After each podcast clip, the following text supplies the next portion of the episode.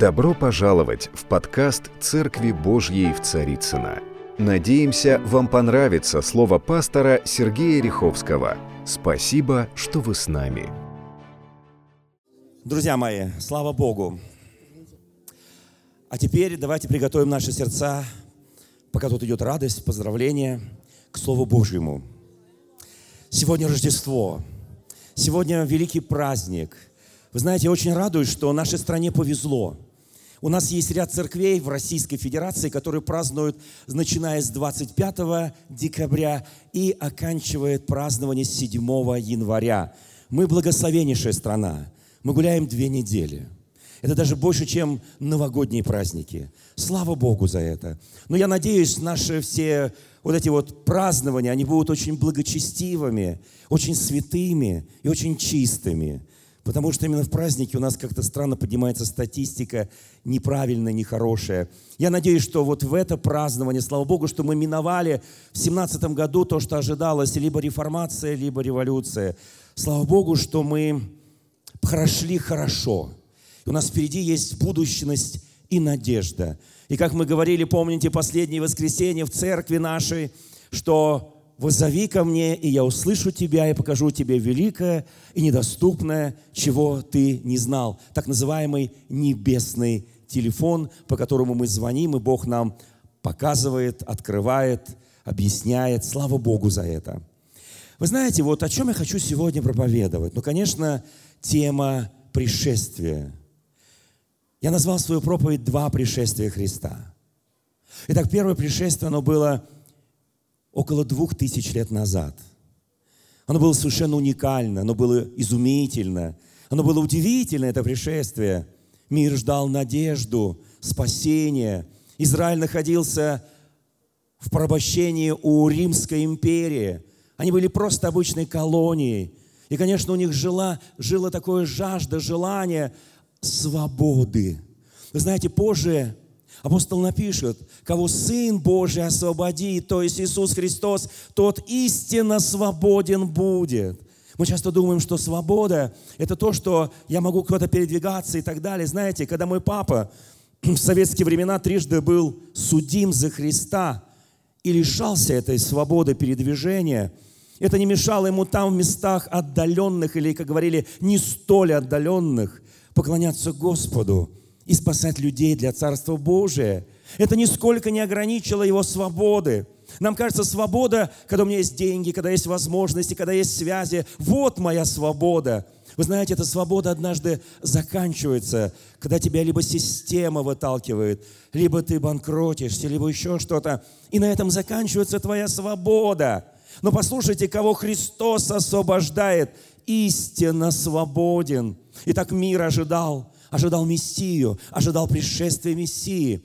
Волхвы, которые шли задолго до рождения Иисуса Христа на своих верблюдах через пустыни. Они шли совершенно с разных стран, чтобы принести Иисусу, младенцу, золото, ладан и смирну, как Богу, как царю и как человеку.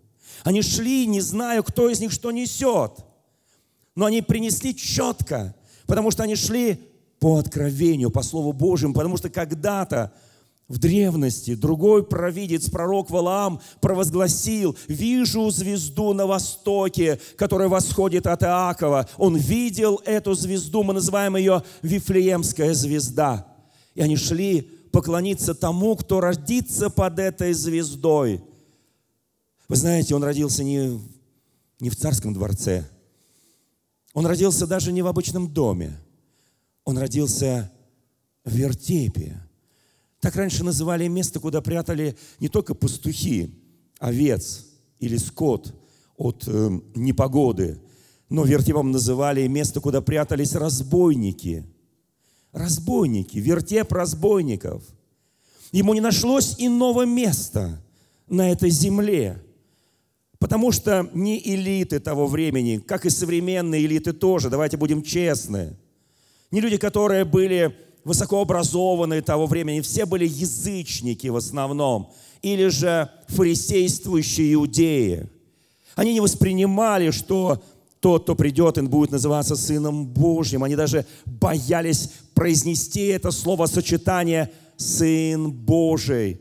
Потому что они ожидали Мессию, непонятно какого Мессию, Мессию-освободителя, который свергнет рабство Рима. Вы знаете, в любом поколении есть те, которые нас порабощают. Мы помним советские времена, ну, уже никто не помнит царские времена. Мы знаем современные времена. И казалось бы, ну кто нас сегодня порабощает? Но если я скажу, поднимите руку, кто чувствует себя неуютно, кто чувствует себя несправедливым, обманутым, ожиданиями свободы. Наверняка таких людей будет достаточно много. Но послушайте, я еще раз повторяю, люди тогда ждали. Но элиты не были готовы к первому пришествию Иисуса Христа. Кто были готовы? Как оказалось, просто обычные люди. Рыбаки, сборщики налогов. Но сейчас это очень дорого, дорогооплачиваемая профессия. Тогда это было, знаете, они подворовывали, ну и сейчас тоже, конечно. Но тогда это была униженная профессия. Тогда о них говорили «мытарь» с каким-то пренебрежением. И вот эти люди оказались теми, кто увидел Христа. Ангелы на небесах запели песнь. И знаете, первые слова, которые прозвучали оттуда, когда все пастухи испугались, это были простые слова «не бойтесь». Вы знаете, хочу сегодня донести радостную весть для нас. Слава Вышних Богу, мир на земле, осанна, в человеках благоволение. Но там главная мысль – не бойтесь. Что-то радикально меняется в этом мире. Мир получает надежду, и мир получает будущность, ту, которую у него не было. Вы знаете, друзья мои, на самом деле, когда мы говорим о первом Рождестве Христа – ну, сколько людей последовали за Христом, сколько ходили с Ним? Давайте будем честны. 12 человек, несколько женщин, потом 70 учеников, потом 70 ушли, потому что когда он стал говорить им об откровении о себе, они сказали, чушь какая-то, вздор. Мы не можем слушать этот вздор. Кто может слушать такие слова, которые он нам говорит? Они не понимали его языка. Они не понимали даже языка своего поколения. Они не понимали языка священного писания, хотя называли себя людьми Божьего народа. Вы знаете, как много сегодня людей, которые говорят, да вы там сами в церкви читайте Евангелие, читайте свою Библию, а мы и так проживем. Знаете, несколько дней назад я прочитал то, что меня очень сильно я бы сказал так, не могу сказать слово «возмутило», наверное, будет неправильное слово. Я стараюсь как-то меньше возмущаться, потому что стараюсь говорить себе «будь спокоен, все хорошо». Вы знаете, я прочитал статистику о Соединенных Штатах Америки, о состоянии церкви американской. Для меня эта статистика была несколько неожиданной, потому что в свое время, когда еще в России – в новой современной России отсутствовали высшие учебные заведения. Так случилось, что братство меня послало учиться одного из первых в 92 году, чтобы быть хорошим богословом. А я уехал туда. Я видел миллионы людей, жаждущих, ищущих Бога. Это те настоящие американцы. Тот средний класс Америки, о котором мы так в России долго мечтали, никак его не сделаем. И даже мой друг Борис Титов никак не может сделать средний класс. Но вы знаете, друзья мои, когда я читаю статистику 17 года, она повергла меня в какую-то боль. Я прочитал в этой статистике, знаете что? Что 52% евангельских христиан Америки, оказывается, считают, что это христиане, это евангельские христиане – они считают, что Иисус Христос не единственный путь к Богу и к спасению. О, я понимаю, что мы сегодня такие толерантные. Мы, конечно, говорим слово радикализм должен отсутствовать. Но вы знаете, они говорят о том, что 52%, а это большинство, на 2% больше, чем 50%. Они считают, что существует масса путей к спасению – вы знаете, я тоже считаю, что Бог един, провайдеров множество. Но если эти провайдеры не приведут нас к Иисусу Христу, вы знаете, когда-то на излете советской власти, я помню, один известный грузинский, а, как это сказать проще, Валерий помоги мне, он снял фильм «Покаяние», Абуладзе, режиссер, да? Да, да. Он снял потрясающий фильм «Покаяние». Это был фильм о жутком сталинизме. Вы знаете, мой отец был первый, раз репрессирован в 49-м на 10 лет. Я понимаю, что такое сталинизм. Это ненависть к всему свободному. Это совершенно дикий коммунизм. Вы знаете, потому что коммунисты сказали, мы без Бога можем спастись. Я могу сказать одно, когда я вспомнил последние кадры этого фильма, самые последние, когда та, которая пыталась отомстить вот этим, там образ Берег, ну, может быть, не все знают этого товарища. Вы знаете, она пыталась, она ему мстила, она выкапывала, помните, да, вот эту всю эту историю, ее сажали, она опять его выкапывала из могилы. Она говорит, не место ему в земле. И когда она, уже вернувшись, когда как бы все успокоилось, она идет по своему родному городу Тбилиси, идет по какой-то улочке. Кто бывал в Грузии, бывал в Тбилиси, вы помните, там такие маленькие улочки. Потрясающий, удивительный город Тбилиси. Она идет по этим улочкам, она сворачивает на одну из маленьких улочек, и там где-то в окне она видит кого-то, кого нужно спросить, правильно ли я иду. Она спрашивает этого человека, скажите, а эта дорога ведет к храму? И человек из окна отвечает, нет, эта дорога не ведет к храму. Тогда она говорит, если эта дорога не ведет к храму, то зачем нужна эта дорога?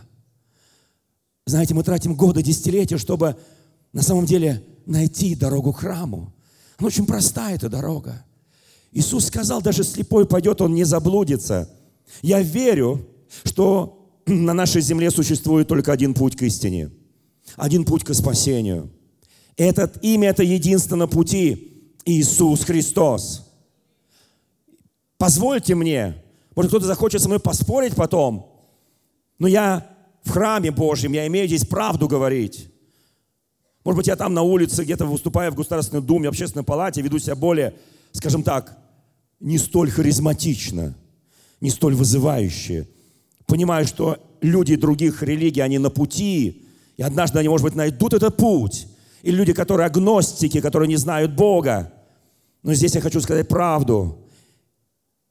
Вы знаете, в Деянии апостолов 4 главе апостол Павел, мне Петр, он сказал важную фразу. «Ибо нет другого имени под небом, данного человеком, которым надлежалось бы нам спастись. Нет иного имени». Вы знаете, я, может быть, такой консерватор, такой, знаете, в каком-то степени радикал в этом смысле богословия. Я считаю, я уверен, нет иного имени, которым надлежало спастись, кроме имени Иисуса Христа. Послушайте, я не знаю другого пути. Иисус сказал, я есть путь, истина и жизнь. Я хочу быть в этой истине. У нас у каждого есть своя правда, давайте честно скажем. Когда муж с женой ругаются, у них есть своя правда – Муж ругается с женой, потому что у нее есть своя правда. Жена ругается с мужем, у нее своя правда. Родители с детьми, дети с родителями. И у всех есть своя правда. Начальник с подчиненными, подчиненный с начальником. Правители с народом, народ против правителей. И у каждого есть своя правда. Ее столько много, этой правды. Если ее собрать, она заполнит весь мир. Но она будет, эта правда, противоречить одна другой. А я хочу сказать, Иисус не говорил, что у меня правда. Он сказал, у меня высшая степень правды, которая называется истиной. Нет иного пути, нет иного имени. Послушайте, я хочу это утверждать еще раз и еще раз и еще раз. Я есть путь, Иисус сказал, истина и жизнь. Никто не приходит к Отцу, как только через меня. И дальше в Евангелии от Матфея Иисус добавляет то, что не все даже христиане нравятся, им не совсем нравится. Вы знаете, особенно когда ты, может быть, верующим, может быть, неверующим, да как, кем хочу, тем, тем и буду. Он добавляет очень важные вещи. Он говорит о том, что путь, по которому он нам предложил идти, тесны врата и узок путь, ведущий в жизнь, и немногие находят его. Вы знаете, это очень радикально. Это даже где-то несовременно. Тут скажут, ну это там, из каких-то прошлых веков. Послушайте, а я не знаю другого пути, которым можно прийти в небесный Иерусалим. Этого пути просто не существует. Я хочу однажды, чтобы там, в небесном Иерусалиме, чтобы мы всеми с вами встретились. Я этого искренне хочу. Однажды это произойдет. Либо мы там будем, либо мы там не будем. Вы знаете, вы спросите, а, собственно говоря, я как-то пока еще не собираюсь. Знаете, вот мне нравится Священное Писание, Евангелие от Анна, первая глава. Помните, там написано о том, что вначале было Слово. Кто помнит, да? Кто знает, что мир устроен Словом Божьим? И Слово было у Бога, и Слово было Бог. И без Него ничего не начало быть, что начало быть. Написано, Слово обитало между нами, полной милости, благости, милосердия. Кто помнит, там так написано. И потом сказано, и Слово стало плотью. Иисус вычеловечился. Знаете, у нас есть очень хороший брат в церкви. Сейчас я пытаюсь его найти в этом зале прекрасном.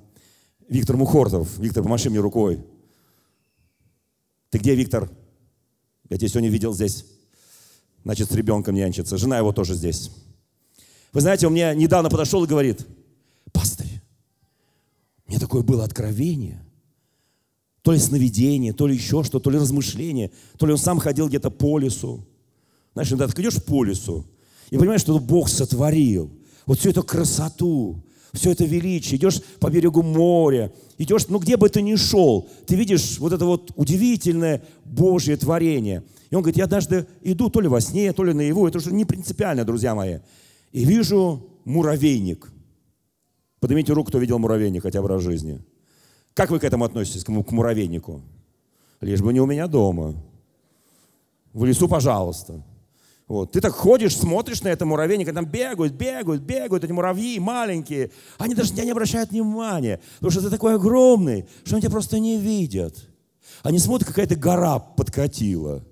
Вы знаете, и он говорит, я смотрю на этот муравейник, и смотрю, что у них там жарко было, говорит, солнце палит. Я, говорит, понимаю, что они там без воды. Я смотрю, рядом большая лужа, но чтобы они могли ее найти, там такая какая-то, кто-то насыпал чего-то. Я, говорит, беру, я, говорит, здоровый человек, я делаю такой, знаете, канал, рос, и вода пошла к ним. И муравьи побежали, пьют эту воду, утоляют свою жажду, и такие счастливые. Но он даже не знает, кто им это сделал. Понятия не имеют. Какая-то гора с какой-то, не знаю, там чем-то двинула, и вот и вода пошла. Вы знаете, потом, говорит, думаю, что-то они голодные какие-то.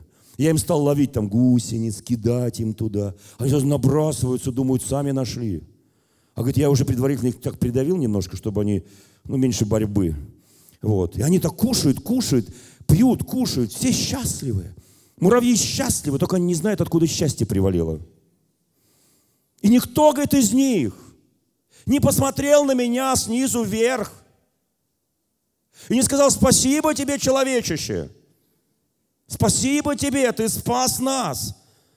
Мы жаждали, мы голодные были, ты спас нас. Спасибо тебе. Ни один. И тогда, говорит, я кое-что понял. У меня, говорит, появилось желание стать муравьем и рассказать им, что я могу стать подобно им. И рассказать, кто это все сделал для них. Дал им жизнь, дал им воду, дал им пищу. Вот такие простые вещи, да. Но я понимаю, что я не могу стать, и вдруг меня осенило.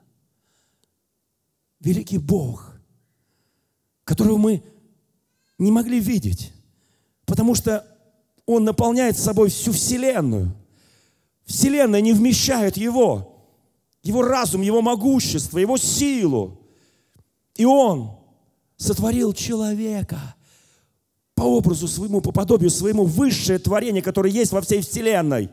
Он сотворил. И человек такой маленький муравей, он там бегает, бегает, бегает, копошится, что-то строит, там пытается водички покушать, одеться. И даже не знает, кто заботится о нем. Помните, написано в Священном Писании, лилии, которые сегодня цветут, завтра умрут. Цвета полевая, цветы полевые, которые так цветут, а через три дня уже можно им печку топить. Бог так красиво одевает. И там написано, паче вас, маловеры. Мы часто не знаем, кто печется, кто заботится, кто дает нам вот эту жизнь с избытком. Мы же люди. Послушайте, мы еще не уничтожили с этой земли. Это такая благость. И вот тогда Бог говорит, сын мой, я хочу, чтобы ты стал человеком. Иисус смирил себя. И Он согласился. Ты будешь как человек. Ты не сможешь, когда захочешь. Вот чтобы ты мог как Бог все делать. Потому что пока ты не увидишь меня, творящего, ты ничего сделать не сможешь. Я даю тебе уникальную возможность видеть меня. И когда ты видишь, что я творю, ты творишь. Когда я делаю, ты делаешь. Да, у тебя есть только одна единственная возможность. Одна единственная. Прекратить весь этот эксперимент. Я так люблю человека. Бог говорит, я устал его наказывать. Потому что все дни их жизни вот так как-то протекают. Но я хочу, чтобы я создал в раю этого человека, чтобы он жил вечно, как я. Я посадил дерево жизни, а он пошел к древу познания добра и зла. Он поторопился, поспешил. Я очень хочу, чтобы человек, созданный по моему образу и подобию, жил вечно. Кто хочет жить вечно? Поднимите руку. Что, не все, что ли? Я понимаю, сейчас вечер, но вечер это воскресенье, все, никто не работал, извините. Утром мы в 9 собираемся. Вот мне нравится, кто приходит на 9 утра. Они такие смотрят, я думаю, Господи, я сегодня узнал, что от моих проповедей засыпают даже младенцы в утробе матери. Я думаю, что они приходят в 9 утра на богослужение? Может, чтобы крепко поспать? Голос пастыря успокаивает – немножко усыпляет. Ну, благодать, просто, да? Ну, просто благодать. Вы знаете, я скажу честно, даже заснешь на богослужении в церкви, это нормально. Мы даже тебя будить не будем. Спи спокойно. Потому что ты получаешь слово. Духовное слово, оно входит в тебя. Кто в это верит? Нет, я не провозглашаю. Давайте сейчас сеанс писания видений, видения откровений и так далее, да. Вы знаете, нет, но бывает, бывает, бывает усталость, жара и так далее и тому подобное, с холоду в тепло сразу и так далее. Мы же человеки, мы же из плоти. И вот Бог говорит, ты сейчас пойдешь туда. Сын, ты хочешь этого? Вы знаете, я когда увижу Христа, там на небесах, я хочу спросить, ты в послушание Отцу пошел? Или же ты любил так человека, что не мог не пойти. Вы знаете, вот для нас, для многих такой немножко Бог, это такое что-то абстрактное, большое, вот как человек и муравей, да? И вдруг я начинаю понимать, что Бог это сделал, ибо так Бог возлюбил этот мир. Помните, что отдал Сына Своего Единородного, дабы всякий верующий в Него не погиб, но имел жизнь вечную. Я понимаю, что Он так полюбил нас, что отдал за нас Своего Сына. В Писании написано, 15 глава Евангелия от Иоанна, нет больше любви той, кто положит душу свою за друзей своих. Ну нет больше той любви. Итак, друзья мои, ну, мы сейчас говорим о первом пришествии Христа. Он родился как человек, был как человек, э, испытывал боль, испытывал оскорбление, испытывал все, что, вот все, что выпало на его 33,5 года, он все испытал. И он умер как человек на кресте но он был и Богом. Знаете, что Бог ему оставил только одно единственную возможность. Я могу сказать, какую? Прервать его земную жизнь. Знаете как? Он дал ему право. Это право есть, между прочим, у нас. Он дал ему право. Если он не захочет дальше спасать людей – знаете, мы так сейчас вот, вот к этому спасать людей относимся немножко как-то, ну, спасать людей, ну, что он там спас? Вот я столько живу, что меня спасать? Я нормальный, вменяемый, умный, образованный, все у меня есть. Что меня спасать? Вы знаете, он спас, это потом поймем только. Он спас, он спас людей. он мог в самый критичный момент сказать, Господи, Отец, пришли мне легионы ангелов, и давай прекратим этот эксперимент. Это издевательство над твоим сыном. Это поругание твоего сына. Давай прекратим этот эксперимент. Иисус не сказал этих слов. Когда висел на кресте, Он сказал только одно. Прости им, ибо не знают, что творят. Вы знаете, и так первое пришествие Христа, все радовались, ангелы радовались, его не, не, не очень приняли, там было избиение младенца. Вы знаете все этой истории, царь Ир растревожился, весь Иерусалим, вот это все-все. Он совершил служение, ушел, и уходя с земли, он дал нам учение о своем втором пришествии. Итак, поднимите руку, кто верит в первое пришествие Христа, в его рождение, в его смерть, в его жизнь, Оказывается, есть еще понятие такое, как второе пришествие. Я хочу спросить, вот как насчет второго пришествия? Вообще кто-то верит во второе пришествие? Написано об этом в Священном Писании? Да. Мы верим во второе пришествие Христа. Вы знаете, я кое-что сейчас прочту из Евангелия Тана, с первой главы, пятый стих. Он в таком в улучшенном современном переводе, который тоже сделан в России. «И, и свет во тьме светит, и тьма так и не обрела способность подавить свет, взять над ним верх, покорить его себе и властвовать над ним. Это перевод с греческого. В общем, делал твой папа. Спасибо огромное. Тьма не смогла победить свет. Многие говорят, ну сегодня мы живем в 21 веке, сегодня вот слушаешь, когда новости, Господи, Такое ощущение, что мир сошел с ума. Нет, друзья мои. Мир идет по предназначенному пути, нравится нам или нет. Потому что Бог знал начало и конец. Вопрос только в том, как мы, мы носители света. Мы, христиане, носим этот свет в себе. Каждый из нас носит этот свет. Мы, люди этого света. Скажи соседу, тьма не имеет над тобой власти она не обрела способности подавить тот свет, который в тебе, взять над тобою вверх, покорить тебя себе и властвовать над тобой. Вы знаете, когда мы просто читаем Писание, ну, читаем Писание красиво, витиевато, пушкинский язык, ну, красота. А вот ты возьми это слово. Что такое христианин? Кто такой христианин, который это слово адресует себе? Я носитель этого света. Знаете, в чем сила христианства на протяжении двух тысяч лет. Почему невозможно победить этот свет Христов? Были страшные периоды истории христианства, инквизиции, горели костры, сжигали еретиков, крестовые походы, уничтожение старобрядцев. Все было в истории церкви. Это безумие было в истории церкви. Но я уверен, невозможно было победить свет. Невозможно. Скажи соседу, у тебя есть свет – не забудь, когда вечером выйдешь посветить твоим светом. Не забудь. Но это свет духовный. Это свет внутри тебя. Итак, ну если мы верим во второе пришествие Христа, позвольте мне напомнить о втором пришествии Христа. Я хочу на этом закончить эту проповедь. Евангелие от Матфея, 24 глава.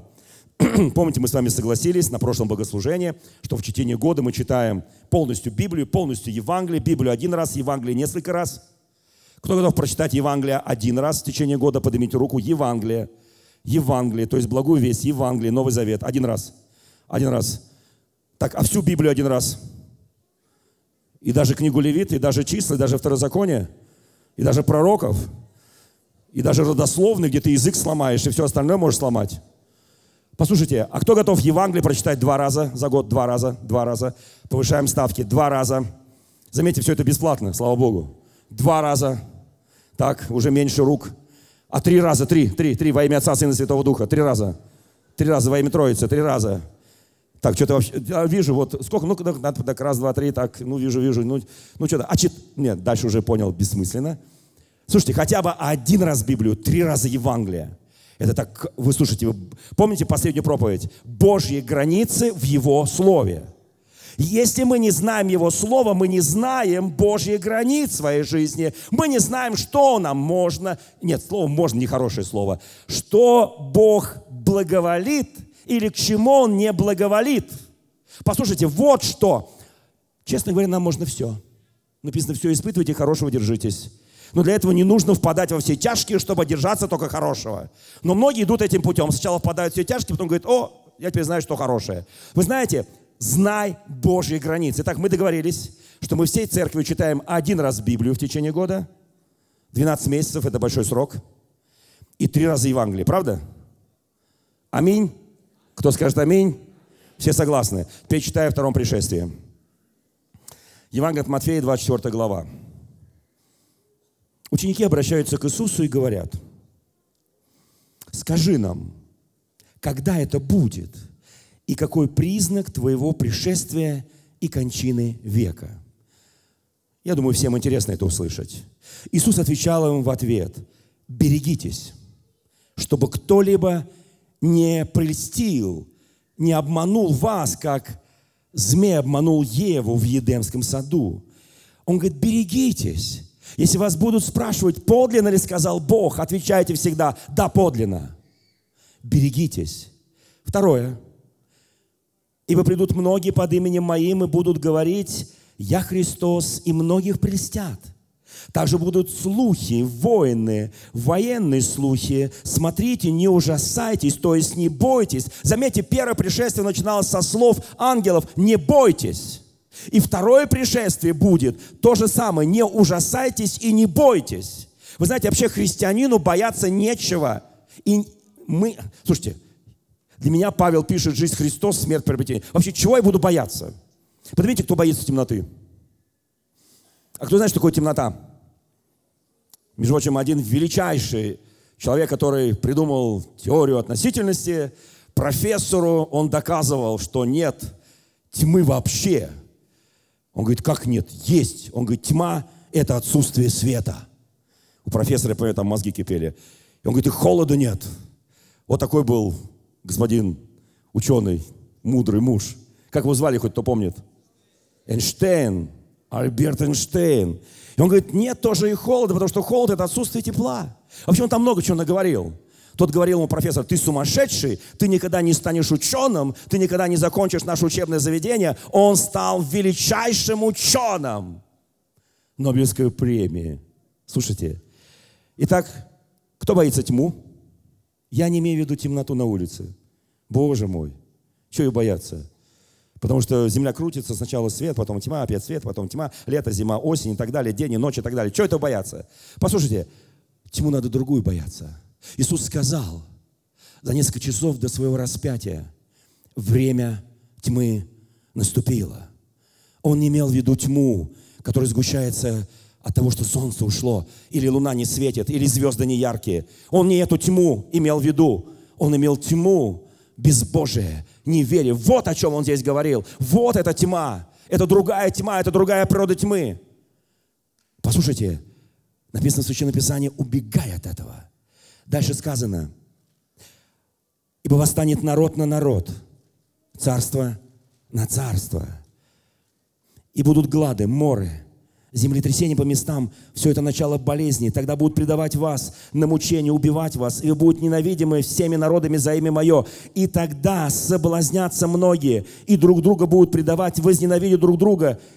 И многие лжепророки восстанут и престят многих. И по причине умножения беззакония во многих охладеет любовь. Претерпевший же до конца спасется. Вы знаете, я это не зря прочитал сейчас – Потому что в 2018 году мы будем свидетели или свидетелями очень многих катаклизмов. Потому что с каждым годом все усиливается. Не бойтесь, не ужасайтесь. Живите полноценной жизнью – нет, не жизнью страуса, который говорит голову в песок, и мне все равно, что там происходит. Нет, не голова в песок, а голова как никогда свежая. Ты исполнен благодатной силы даров Святого Духа. Ты движим откровением Божьим. Ты знаешь начало и конец. Ты знаешь альфу и омегу. Ты знаешь первое пришествие Христа, и ты знаешь второе пришествие Христа. Ты абсолютно вооружен, и поэтому ты не боишься противника. Вот что важно сегодня. Скажи соседу, ты вооружен, свет Божий в тебе, ты все знаешь, тьму не бойся, она никогда не сможет поглотить тебя, она не может господствовать над тобой, эта тьма. Вы знаете, но там кое-что еще написано. Мне так нравится, что однажды, вы знаете, это написано 1 Фессалоникийцам, это написано в книге Откровения, это написано в других местах Священного Писания. Первое послание Коринфянам, 15 глава. Там написано, что однажды мертвые в Христе воскреснут. Кто верит в воскресение мертвых? 52% так называемых российских христиан, согласно статистике, данные март прошлого года, сказали, мы, говорит, верующие, мы православные, мы даже протестанты, мы католики, но мы не верим, что мертвые воскреснут, потому что мертвый воскреснуть не может. Слушайте, если я не верю в воскресение мертвых, я не христианин, простите меня, я что-то другое. У меня какая-то другая религия. Если я не верю в воскресение мертвых, еще раз спрашиваю, кто верит в воскресение мертвых? Слава Богу за вас. А вы верите, что вы лично-то воскреснете, если вдруг нечаянно умрете?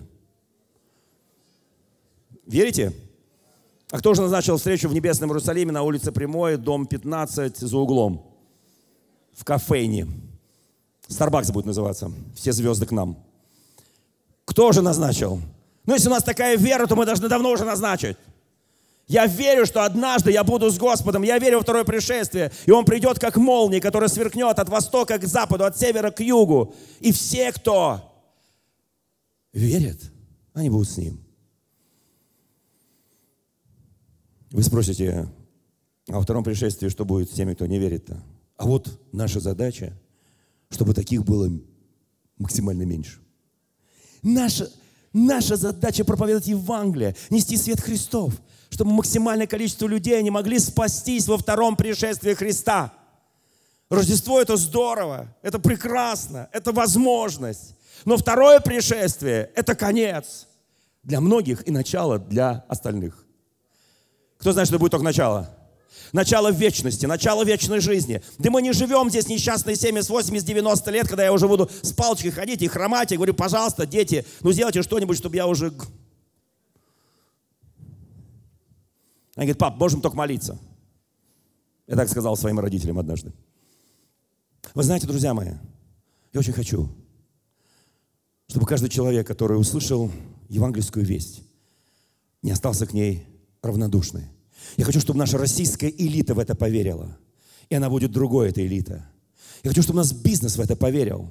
Я столько времени провел с руководителями всех крупнейших наших бизнес-объединений. Шохином, Титовым, я сейчас не буду всех остальных называть. Деловая Россия, опора России.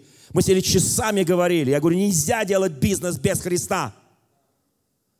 Нельзя руководить государством без Христа.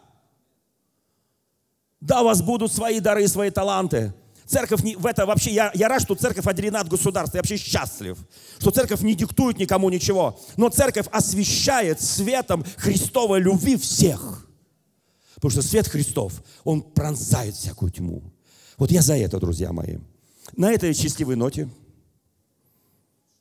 что мы все пронзены светом Христовой любви, я хочу закончить эту проповедь. Дорогие мои, с Рождеством Христовым! Дорогие друзья, спасибо, что были с нами. И до встречи на следующей неделе на подкасте «Церкви Божьей в Царицына.